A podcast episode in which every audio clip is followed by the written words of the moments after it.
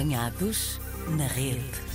Hoje apanhamos o João Veloso na rede. Nasceu em Lisboa, cresceu em Castelo Branco, é programador de aplicações mobile e vive em Munique. Chegou há pouco tempo, no início de outubro.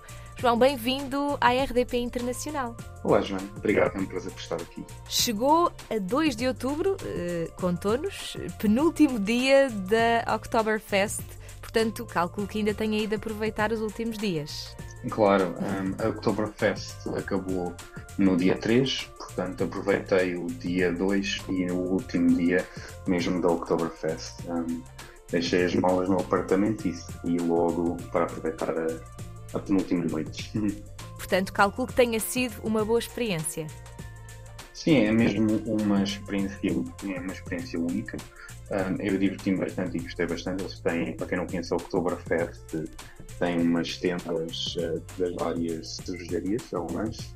É preciso uma porcentagem de vendas para poder estar presente no Oktoberfest, ou seja, não é qualquer cervejaria que pode estar representada e cada tenda tem as suas tem uma temática e gira muito à volta disso. Uh, por exemplo, uh, está um bocadinho mais comercial. Num exemplo onde eu tive, um, era uma tenda mais italiana, para tem muitos visitantes que vêm de Itália a visitar. E antes estive, na tenda que eu tive, estavam a passar, por exemplo, uma Mia, ou seja, uhum. há tendas que não são assim tão alemãs, já. Inclusivamente, o João tinha mencionado aí a cervejaria mais antiga em funcionamento do mundo, não é? É, é algo que, que aprecia consumir? Uh, eu sou mais hardware, ou seja, um, eles aqui têm muita cultura da cerveja. Uhum. Uh, o mínimo que eles têm são cervejas de 500 ml, que tipicamente servem mais no inverno. No verão, nos beer gardens, uh, o mínimo passa a um litro. O mesmo se aplica durante o Oktoberfest, ou seja, a única quando se pede uma cerveja, a única opção que tem é de uma caneca de um litro. Uau! Uh, Atualmente uh, não gosto muito de cerveja, nem da portuguesa nem da alemã, mas aprecio muito a Radler. A Radler é metade limonada um, e metade, uh, metade cerveja. Eles têm, mesmo dentro da Radler, eles têm umas que são feitas mesmo com limões espremidos no momento e outras, mais, ou seja, mais naturais e outras nem tanto mais de pressão também, a limonada de pressão. Mas então cerveja à parte, porque já percebi que não foi isso que o levou até a Alemanha. Uh, Porquê é que decidiu mudar-se para Munique, João? Uh, eu, eu, eu, eu, comecei a minha jornada uh, uh, na Critical TechWorks. Uh, e a Critical TechWorks, para quem conhece, é uma joint venture entre a Critical Software e o grupo um, BMW. Uhum. E nesse sentido, eles têm um programa onde é, ou durante uns meses nós íamos para a Alemanha, em outros tempos, e uh, eu, surgindo a oportunidade, decidi aproveitá-lo. Portanto, não é, não é uma coisa que vá durar uh, indefinidamente. Tem, tem um tempo para terminar esta experiência, é isso? Sim, sim, é exato, correto. No LinkedIn identifica-se como engenheiro e empreendedor. Isto significa que não trabalha para uma empresa só, uh, é independente? Uh, sim, exato. Para além do meu trabalho na aplicação MyBMW, um, eu também sou um dos fundadores da aplicação uh, SuperSafe. Uhum. para quem não conhece a SuperSafe, é uma aplicação de comparação de supermercados, uh, específico de, do mercado português. A aplicação já teve, marcou uh, várias presenças na, na televisão portuguesa, uhum. uh, o que nos propulsionou a ultrapassar o marco dos 400 mil downloads. Um, ali a tecnologia que tem por base é a mesma que a aplicação MyBMW usa, ou seja, um, o Flutter. O Flutter, curiosamente, é da Google e este facto levou-nos também a dar entrevistas para a própria Google e ser considerado um caso de sucesso deles. No início agora de dezembro iremos a Google a publicar um caso de estudo sobre nós, como é que nós conseguimos chegar a este números tão curiosos, especialmente no mercado mais pequeno como Portugal, e outra em fevereiro. Portanto, uh, também é algo que eu dedico o meu tempo livre para além de trabalhar numa BMW. conhecemos bem, bem esta aplicação, uh, inclusivamente já teve destaque aqui na rádio, também na televisão, uh, mas tenho de lhe perguntar, João, porque percebo que esteja então bem familiarizado com os preços dos supermercados em Portugal. Uh, nestes meses que está aí na Alemanha, como é que compara os preços? Porque eu sei que pelo menos há uns anos, pré-pandemia, eu tinha aqui a sensação de que as coisas eram mais baratas no supermercado aí.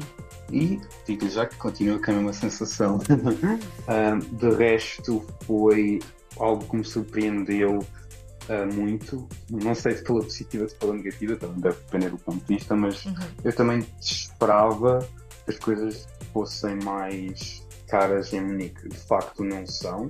Há vários artigos que são, inclusive, de melhor qualidade e mais baratos, e outros onde o preço um, é o mesmo. Nós vamos tendo aqui uma, uma ideia assim, eu às vezes até lhe chamo utópica em relação à Alemanha. Temos muito a imagem de que é um país muito organizado, se calhar as pessoas até acabam por parecer mais frias por causa disso. E no outro dia falávamos com uma portuguesa, mas que está em Berlim, que dizia que na Alemanha as coisas não funcionam tão bem quanto as pessoas pensam. Embora também a Alemanha, eh, Berlim seja assim um caso à parte, não é? Não, não representa a Alemanha inteira. Nestes meses em Munique, João, qual é que é a sua percepção do país, da cidade, como funcionam as coisas e mesmo até das pessoas? Uh, sim. Pronto, a Alemanha é um país extremamente grande. Uhum. Também há, há, um bocadinho, vários próprios costumes e a comida é muito diferente, ou seja, muito mais para o norte do que para o sul. A Munique enquadra-se na Bavária, onde, por exemplo, também fazem outras cidades, como por exemplo Stuttgart e, e Nuremberg.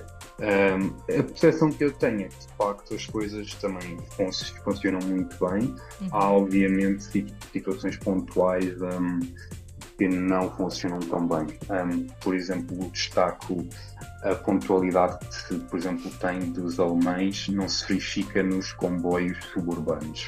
De resto é algo que eles têm noção e também se queixam. Isso foi algo que me surpreendeu, porque nós em Portugal também temos o mesmo problema mas não era algo que imaginasse que acontecesse na Alemanha. Mas de resto, a qualidade da, da construção das casas também é muito, é muito, é muito boa, tem casas mais antigas e eles também isolam-se muito, isolam também muito bem do frio. Mas diria que é um país também muito, muito avançado. Temos ideia de que, por exemplo, há muitos sítios em que não dá para pagar com multibanco, só com dinheiro. Eh, também tivemos aqui um exemplo de que as pessoas na Alemanha não passam na passadeira se o sinal estiver vermelho, mesmo que não existam absolutamente carros nenhums uh, na estrada. É verdade isto, João? Relativamente aos pagamentos, uh, eles, é sempre preferível dinheiro.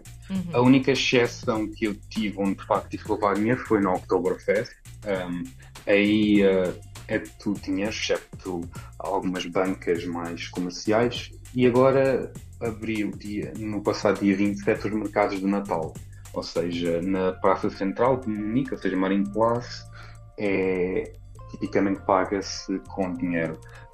Relativamente aos semáforos, por acaso foi algo que me surpreendeu, até porque não tiver nenhum carro, eu estou um bocadinho habituado também a simplesmente passar e olhar para trás e ver que uh, as pessoas ficaram lá à espera.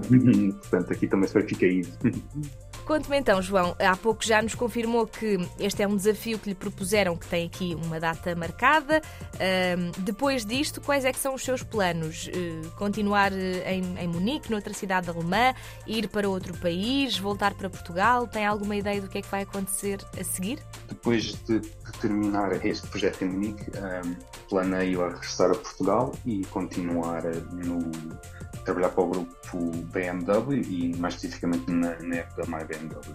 Obviamente que há colegas que vou continuar a trabalhar, apenas agora tenho uma cara para associar à foto de perfil que muitas vezes é só passa, não passa do Teams.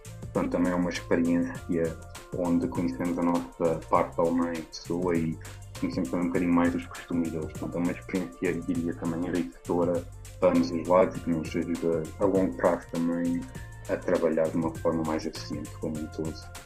E quem sabe outras oportunidades possam surgir, João, e vamos falando entretanto. Muito obrigada mais uma vez por ter estado no Apanhados na Rede e até uma próxima. Obrigado, João. Até uma próxima. Apanhados na Rede.